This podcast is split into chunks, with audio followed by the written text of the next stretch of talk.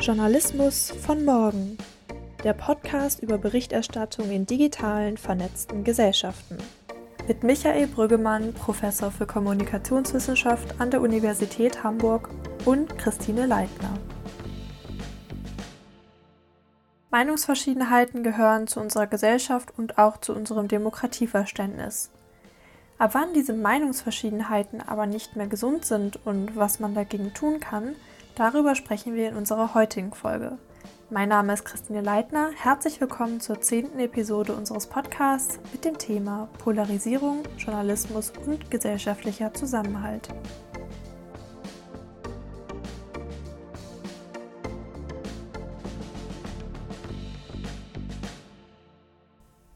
Weil es zum Thema Polarisierung besonders viele Daten aus dem US-amerikanischen Raum gibt und wir dort zuletzt mit dem Sturm auf das Kapitol ein Paradebeispiel für dieses gesellschaftliche Auseinanderdriften und die Dominanz von politischen Extremen gesehen haben, hat Michael Brüggemann eine weitere Expertin aus den USA eingeladen. Sedona Chin ist Dozentin an der University of Wisconsin-Madison. Sie beschäftigt sich mit Umwelt- und Wissenschaftskommunikation, Medieneffekten sowie Meinungsunterschiede und Unsicherheiten der Wissenschaft und hat sich in ihrer Doktorarbeit damit auseinandergesetzt, wie der Klimawandel und Corona die Gesellschaft polarisieren und dabei politisiert werden.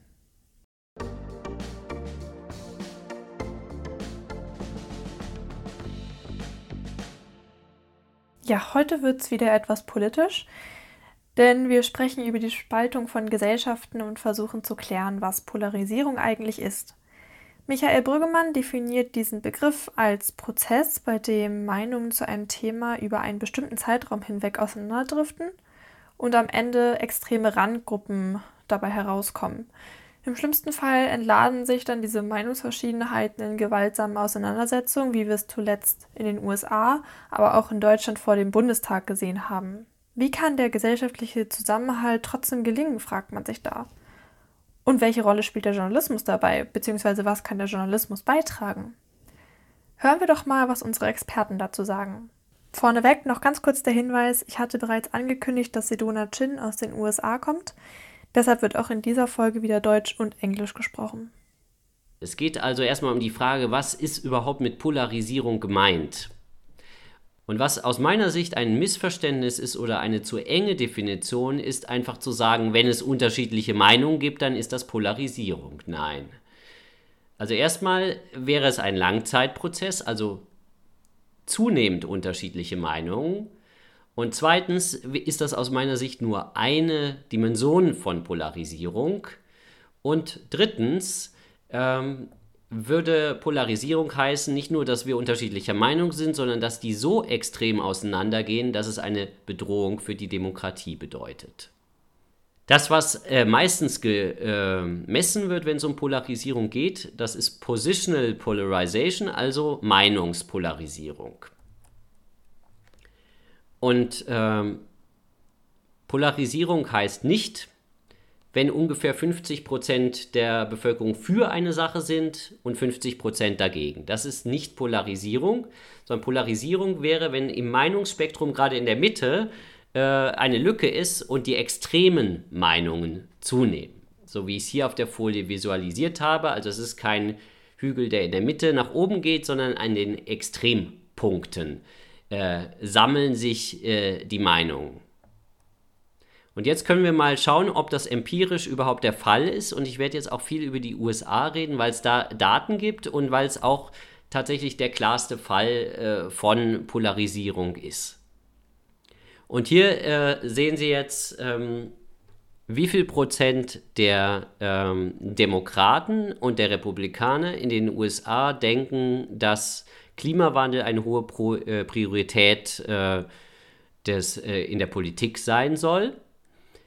Und wir sehen von 2008 bis 2020 ähm, geht es auseinander. Also auf der einen Seite haben wir die Demokraten und gerade die, die besonders äh, äh, parteipolitisch engagiert sind. Da geht, die wollen Klimapolitik, die wollen Klimaschutz haben und bei den Republikanern ist es ein bisschen stabiler und geht aber auch eben nach unten. Und die Moderaten, da, die bleiben insgesamt weiter in der Mitte. Aber wir haben es hier mit einer auseinanderlaufenden Schere äh, beim Thema Meinung zum Klimaschutz zu tun. Das wäre also so ein Beispiel für diese Dimension. Wenn man sich dann die Literatur zur Polarisierung anschaut, auch in den USA, dann gab es da äh, lange Zeit eine Streit unter, einen Streit unter Forschenden, wo die einen gesagt haben, hier, wenn wir uns doch jetzt mal die insgesamt die politische Bevölkerung anschauen, sehen wir, dass nach wie vor, egal ob ich 1974 hier auf der Folie oder 2018 anschaue, die meisten Leute haben doch relativ gemäßigte politische Ansichten. Also keine Polarisierung, hat die eine Gruppe von Forschern gesagt. Ich bin der Meinung, dass das eine verengte Wahrnehmung von Polarisierung ist. Wenn man die Krawalle der letzten Jahre, die die USA gequält haben, anschaut, dann gibt es hier ohne Zweifel ein äh, aggressives Auseinanderdriften der Gesellschaft. Und es kann ja trotzdem sein, dass eine Mehrheit immer noch irgendwie äh, moderate politische Ansichten äußert. Aber die Ränder sind, äh, prägen das Bild und drohen, die Gesellschaft auseinanderzureißen. Und das kann man auch äh, in Befragungen zu politischen Werten sehen, dass das eben die Ränder sind. Es sind unter den Republikanern und, und den Demokraten was Sie hier auf der Folie sehen, die Moderaten äh, gehen nur langsam in ihren Meinungen auseinander, aber die politisch Engagierteren in beiden Parteien driften auseinander in ihren politischen Werten. Und nun hatte ich gesagt, Polarisierung muss ja auf mehreren Dimensionen gemessen werden und nicht nur, dass wir unterschiedliche Meinungen zu einem Thema haben oder zunehmend unterschiedliche Meinungen. Und da bin ich auch nicht der Einzige, sondern eine Gruppe von Forschern äh, hat das Konzept der Effective Polarization vorgesch vorgeschlagen. Und da ist im Grunde die These, dass es um Identitäten, um Gruppenidentitäten gibt, geht, die auseinanderdriften. Und diese Gruppen hassen sich wechselseitig im Extremfall oder mögen sich nicht besonders, wenn es äh, die harmlosere Form von Polarisierung ist. Und jetzt gibt es da eine interessante äh, Frage, die in Befragungen hier in den USA und in Großbritannien immer wiederholt wurde, nämlich ob es einem recht ist, dass äh, ähm, die eigenen Kinder oder ja, die Kinder ähm, einen Demokraten oder eine Demokratin oder einen Republikaner heiraten, wenn man selber das andere ist. Also über politische äh, Lager hinweg zu heiraten würde man jetzt in Deutschland erstmal denken, das sollte ja nicht so das Problem sein, solange jetzt, ja, sollte grundsätzlich mal bei den demokratischen Parteien in Deutschland nicht so das Problem sein. Aber in, äh, in den USA ist das anders. Da sehen wir ganz klar einen Anstieg, noch stärker ausgeprägt bei den Republikanern, dass sie nicht wollen, dass ihre Kinder einen Demokraten, eine Demokratin heiraten. Und das steigt an.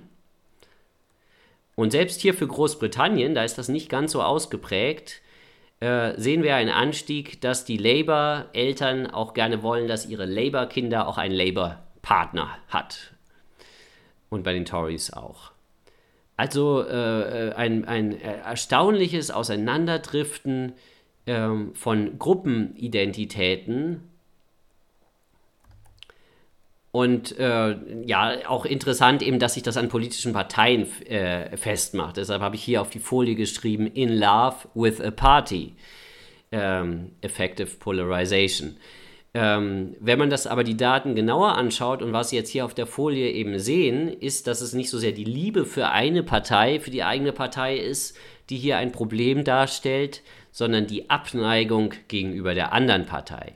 Das ist das, was wirklich äh, zunimmt oder wo es irgendwie was stärker wird, ist, dass ich ablehne, dass ich die andere Partei in den USA, äh, wenn ich Demokrat bin, dass ich die Republikaner ablehne. Nicht so sehr, dass ich begeistert von meiner eigenen Partei bin.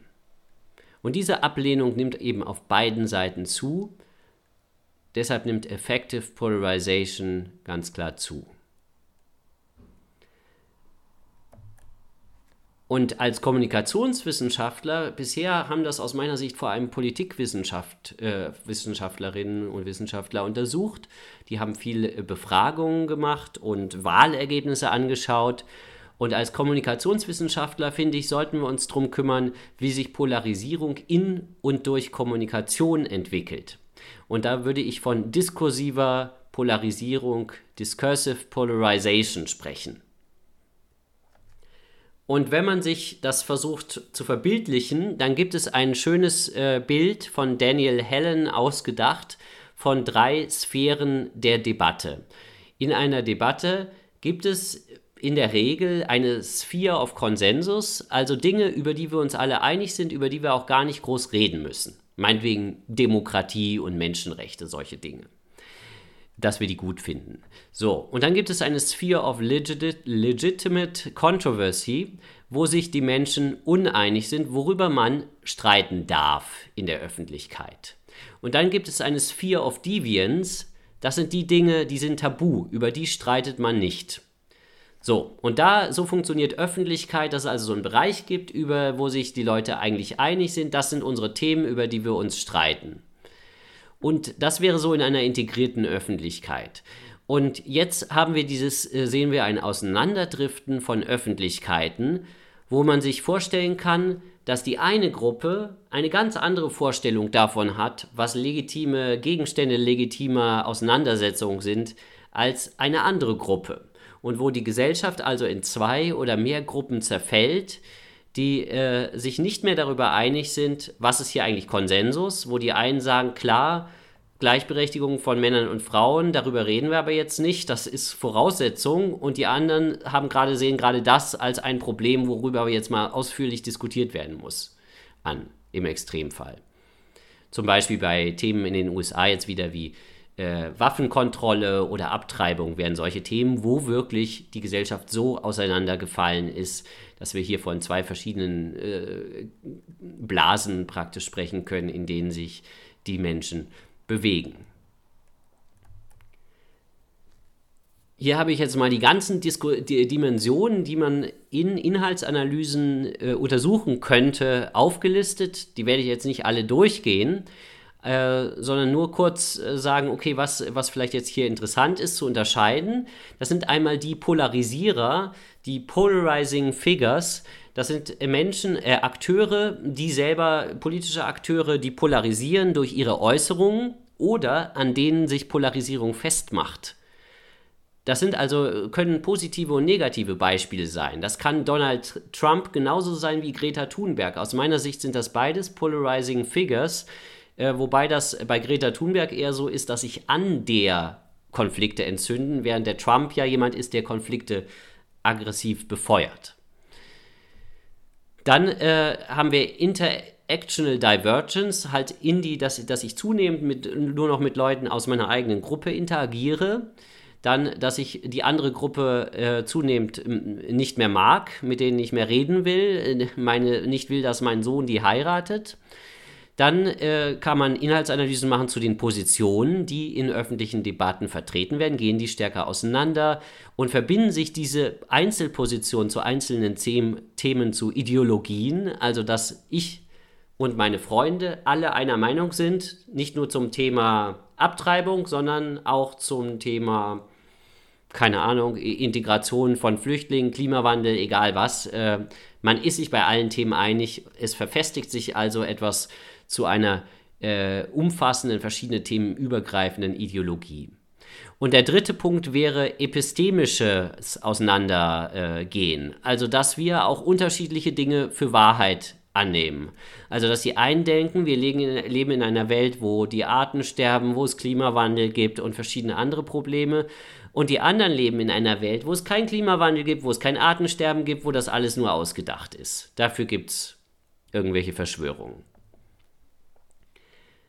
Und dann kann man sich überlegen, wie außerdem durch bestimmte Arten, wie wir äh, in Debatten miteinander kommunizieren, Polarisierung angeheizt wird. Zum Beispiel dadurch, dass wir äh, uns extrem äußern, dass wir andere beleidigen, das ist ein bisschen offensichtlich, aber auch, dass wir äh, gemeinsame Dinge, wo wir uns einig sind, vermeiden. Also, dass wir nicht mal sagen, hier sind, in dem Punkt sind wir uns ja einig, sondern dass wir nur darüber reden, wo wir uns gerade uneinig sind.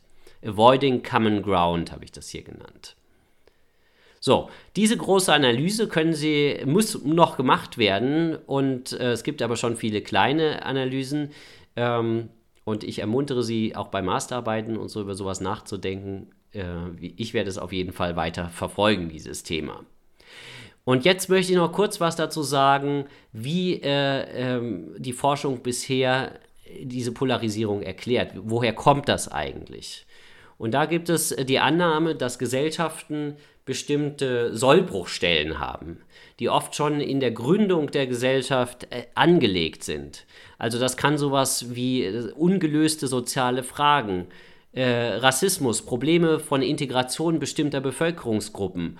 Solche Dinge äh, können also äh, unbewältigte Probleme sein.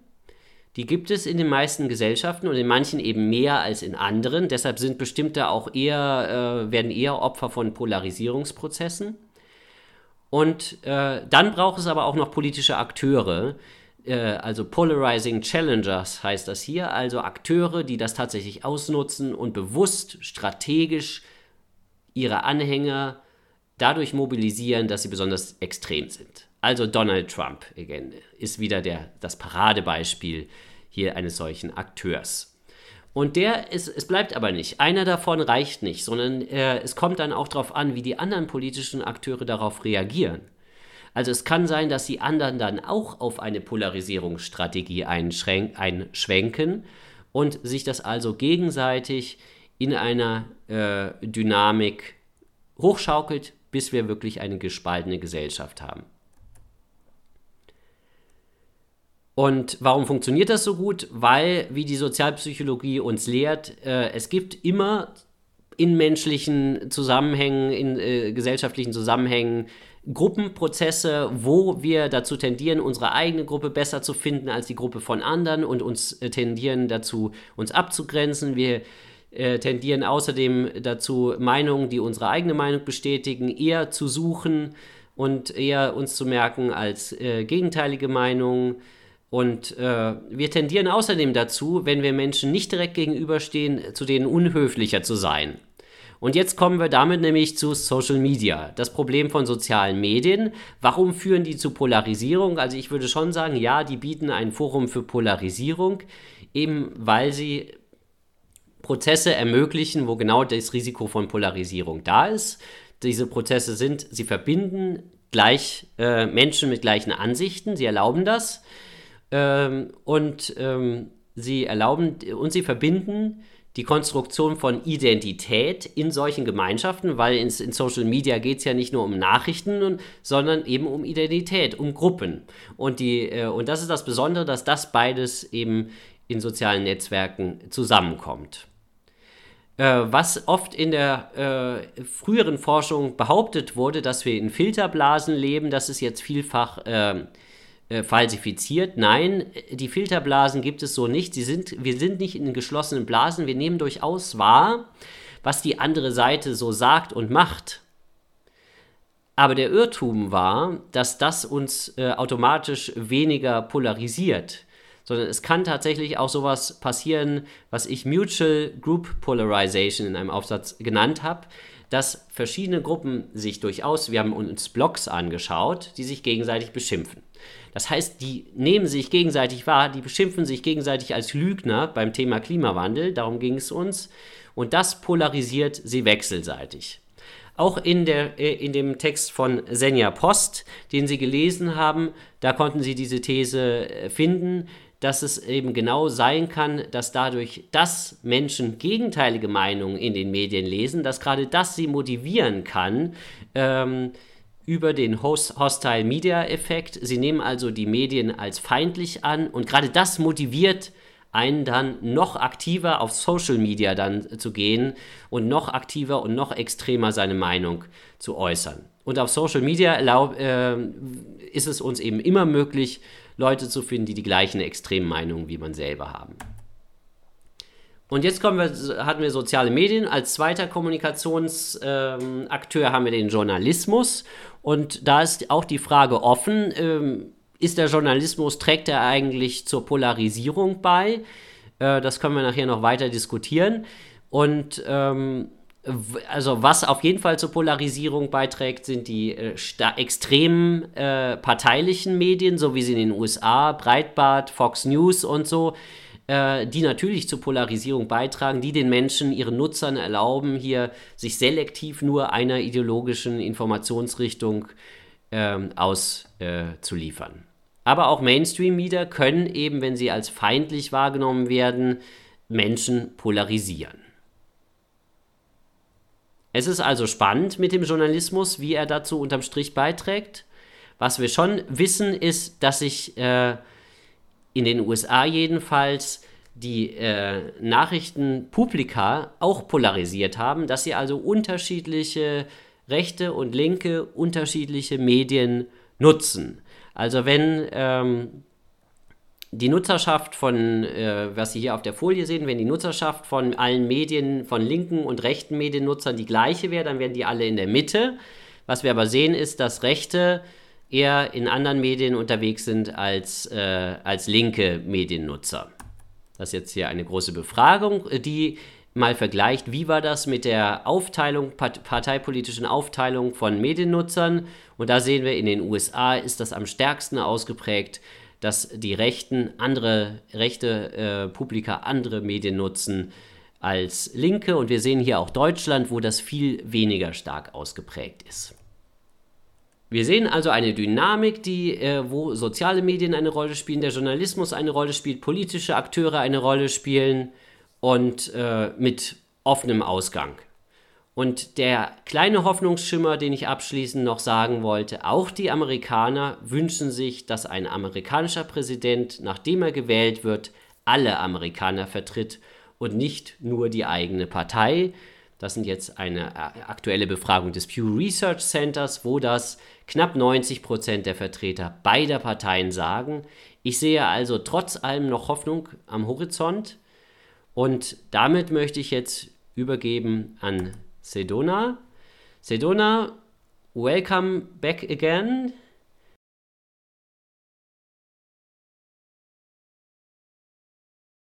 Thank you so much for being here and for having me. I'm very excited to share this these studies with you because they were very exciting to do, and I um, am just very excited to share them all with you. Uh, so, we have a lot of well documented overtime trends in terms of US elites' political polarization around climate change attitudes and trends in US public opinion around climate change attitudes.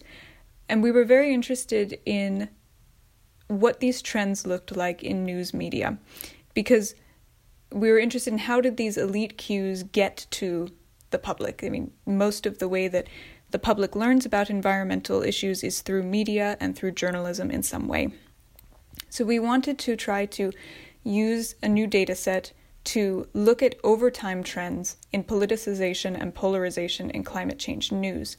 And to do that, we collected all climate change news articles from four major US newspapers that go back to 1985, so we had a little over a 30 year period. And this yielded close to 40,000 articles about climate change that mentioned climate change. So we needed new tools in order to measure politicization and polarization because we couldn't be as fine tuned. We had a huge amount of data and we needed to find tools that could capture these overtime trends. And one aspect of politicization of yeah, politicization that is common to most definitions is the presence of political actors in politicized news coverage.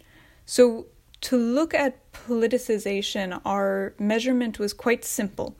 We counted the number of times that climate change articles mentioned Republicans and Democrats and also scientists because we were curious to compare. And what we saw was that mentions of politicians in US climate change coverage have been increasing over the past 30 years, specifically overtaking mentions of scientists around the mid 2000s, which was interesting. And if we look at how that's broken down by Republicans and Democratic mentions, we can see that a lot of this increase in mentions of political actors have been driven by increased mentions of Republicans starting around, again, the mid 2000s, late 2000s, 2010, and, and, um, and later. So we believe that this shows increasing politicization in climate change news content, but it doesn't really give us a sense of how this issue is politicized, of whether they are being mentioned more often because they're coming together and working on bipartisan solutions, which is unlikely given what we know about climate change in the US. But this measurement doesn't give us that information. So, what we wanted to look at next was the degree of polarization in climate change newspaper coverage. Now, measuring polarization in news coverage is slightly more difficult. What we really wanted to capture was the degree of difference in language that was used by Republicans and by Democrats, or that journalists used surrounding mentions of Republicans and Democrats. So, what we did was we found, looked at all those mentions that we had found in the previous analyses and we extracted 100 words, the paragraph of text surrounding a mention of Democrats or Republicans in climate change news articles. And we used an unsupervised machine learning algorithm called Wordfish, which was designed to measure political partisanship um, in uh, like party platform texts, and to look at how party platforms have become more and less liberal or conservative over time. What it does is it uses the word frequencies to create this single dimension of language and it positions each of these paragraphs on this dimension based on what words are used. So if we take the average Democratic text and the average Republican text for a given Congress, which is a two year period, we can see how similar or different this language is based on how close or far apart the average is on this dimension. In some, what we're trying to measure is how similar or different the language used to contextualize or describe Republicans and Democrats in climate change news articles are. And so this is a difficult uh, y axis to read, but basically, the higher the number is the bigger the difference in language between Republicans and Democrats. And what we see is that there wasn't a linear increase in polarization in climate change news articles. Rather, it was fairly consistent until around 2011. And there's a number of events that happened in the late 2000s that we can talk about motivating this increase in polarization. Um, and that since that time, it's maintained a higher level of polarization in climate change news articles. And that's something that's very interesting to look at. But um, I also want to wrap this up by talking about uh, COVID because we applied the same process to the first three months of COVID news coverage in the US. May I just ask, um, can you explain why this jump uh, from 2009 to 2011? Just very quickly, because as climate communication researcher, I'm so interested in that. I think there's a number of events, and one would be Obama was elected to be president for a couple years before this, and that really started um, a movement called the Tea Party movement in the Republican Party, which was a further right wing segment of the Republican Party that was much stronger into climate denial. In addition, um, I think it was 2009, 2010 that there were some emails that were hacked from climate scientists, which um, climate deniers insisted showed that they were fabricating data and making this all up. Um, so there were a number of different kind of social events that led to um, that could have been reflected in journalistic coverage of that time period. All right, so this analysis I'm just going to go through very briefly. This was the first three months of news coverage on COVID 19 in the US, which really started in March for us. Before then, there were very few articles. And we looked at newspapers here, and we see that uh, in newspaper coverage, COVID 19 was politicized really right from the outset. There was one week in March where it was less politicized, and then after that, it was highly politicized. We also looked at newspaper or I'm sorry, at television coverage um, in the same period of time. And that was somewhat less politicized, which we thought was interesting. We weren't 100% sure why this is the case, maybe something about the structure of what guests you have on and how you interview. But in both cases, what we see is high degrees of polarization. On the left here is the climate change levels. What's nice about this measure is that it is directly comparable, that we can say there was this amount of polarization in climate change coverage, and there was a similar amount of polarization in COVID 19 coverage. So, just to bring this home, the first information that any American received about COVID 19 was politicized and highly polarized. That there was very little information before this, next to none. Uh, and so the very first information that they received about COVID 19 was politicized and polarized. So it's unsurprising that COVID 19 and the response has become a political issue. So uh, I just wanted to recap the conclusions that we found increasing politicization and polarization in US climate change newspaper coverage and a high level of polarization in the very early COVID 19 news, and that this may explain some of the political divides around science issues in the US, that these issues become identity markers and ways of differentiating groups, and that those cues from elites are passed down to the public through this pol- polarized news coverage.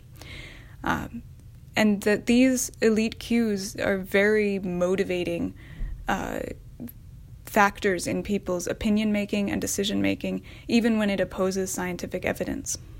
Ah, I had some like more, maybe that's a little bit of technical questions on the methods of your study, but I'm still curious.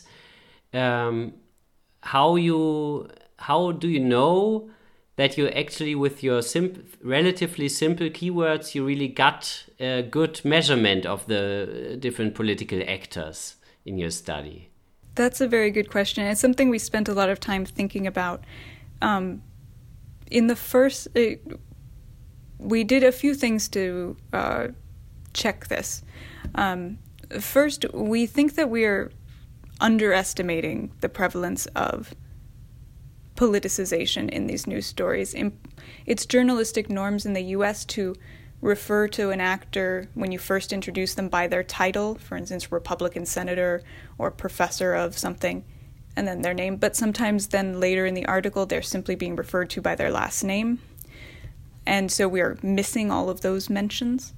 We're also missing mentions of actors that politicize debates that are not political, official political actors, for instance, activists and things that agitate to put issues on the public agenda in the first place. We're missing that. So we're really only capturing politicization once it, an issue is put on the political agenda and receiving attention from official political actors so we we think we're that these numbers, even though they indicate a high degree of politicization, as some mentions of you know three or four mentions of political actors per climate change article, we think that these are um, underestimates in in true fact. And what we also did was we compared the issue of climate change to other environmental issues that we thought would be more and less politicized. So the data that we were drawing these climate change articles from also was from a larger body of articles on the environment. So we were able to um, analyze articles related to hurricanes and recycling, which we thought would be less polarized, as well as fracking, which we thought would be more polarized. And we see similar trends that reflected our expectations there. So that's why you can uh, really know that you, the polarization is high on climate change because you see that the word fish results for these other issues are lower levels of polarization. We looked at the, the dictionary results for these other issues. We haven't actually gone and compared the WordFish results for these other issues because some of it is a. Um, I think we should do that. I I think that's an excellent idea, and we should go back and do lots of different issues to compare because that measure of polarization is comparable across issues, so that I think there's no reason not to do that. We haven't done that yet. We've only compared it to the issue of COVID 19 in terms of polarization. So it's certainly very interesting to go uh, on along this path. And yeah, and a very nice study. So now let's talk about how to make sense of your results in a more general way. Uh, so we saw there is both politi- politicization and polarization. And um, the, for me, the question is is it a problem that there's politicization? Um, in a way, it's good that now climate change is debated by politicians because the, the science is in, so we have to do something about it. I agree. That was when we started looking at this. We were uh, we started looking at politicization of issues and realized that was not enough to tell the story of what was happening. That we it could very well be that you know any issue science issue that receives politicization it's not all bad. Sometimes it means that you know for the ozone layer that we are working on policy in order to address this issue and we're working on it in a bipartisan way. We suspected that was not the case in the case of climate change in the US but we had no way by the politicization measure of indicating whether there was cooperation or conflict and so that's really why we wanted to bring in the polarization analysis, which, though it doesn't capture exactly what the debates are and exactly what the conflicts are, it could indicate whether these actors were discussing this issue in similar ways or in different ways. And we've done a few other analyses where we looked at the most distinguishing words surrounding these groups of actors. And Democrats were distinguished by words related to energy and policy, while Republicans were distinguished by words related to scientific evidence. And again, that, that is an unsurprising finding, but it's not as kind of fine tuned where we can really explain the different positions. What is your explanation why climate change and COVID have become so polarized? Actually, climate change in the US, but COVID is polarized around the world. It has. Uh, why do these issues polarize and others don't? I think that, particularly for issues of climate change and COVID, these are two issues that don't have a single actor we can blame, and that all the solutions require sacrifice. So, these are sometimes called wicked problems that there's no easy answer that all of the answers, all of the responses require negotiation and compromise and changes. And in the case of climate change, particularly, it presents kind of an ideological challenge to the Republican position on free markets that addressing climate change requires regulation of free markets, which is a position that is ideologically incongruent with the Republican Party. So it's unsurprising to see some degree of of pushback on climate policy from that perspective as well. Though clearly, climate change has become a, an identity marker issue in the U.S. Similarly to how mask wearing became a, an identity marker um, of whether you were someone who wore a mask or did not wear a mask. I think this idea of uh, people not willing to do sacrifices uh, is really an important one. And that makes me think also of the social psychology finding that people are averse of losses. So, uh, above all, people don't want to lose what they have once got. got. So, so maybe uh, that explains it. While if I have not, if I'm poor anyway, then I'm less afraid about losing my wealth. Yeah, and and also that's why I think some of the more efficient framings of of climate response policies have been in terms of economic gain, in terms of jobs created, and um, money that goes into the energy industry and these things. Now let's think about how we can prevent polarization what now uh, looking first at scientists but also at journalists because our, our audience our students want to become want to become uh, journalists. What could we as scientists or what could journalists do to avoid polarization to prevent it? This is a very big and difficult question.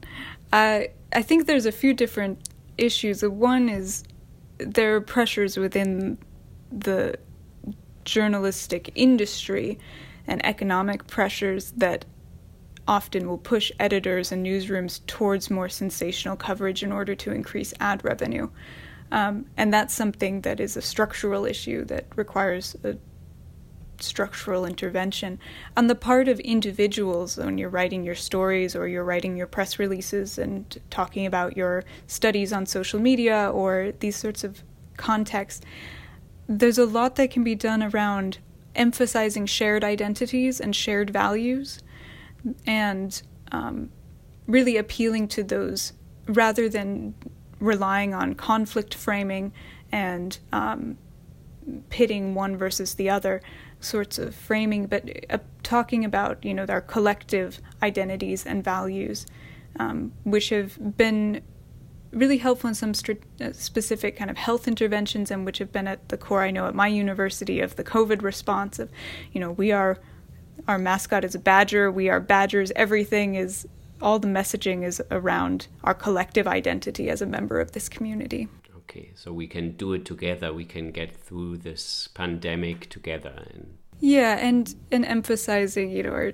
shared identities shared values um, talking about civic responsibilities and being americans or these other values that communities resonate with and specifically avoiding some of the um, polarizing and and conflict framing is this sufficient once it is too late, like in the climate debate in the United States, where it has polarized over the last decades? Is there still anything we can do?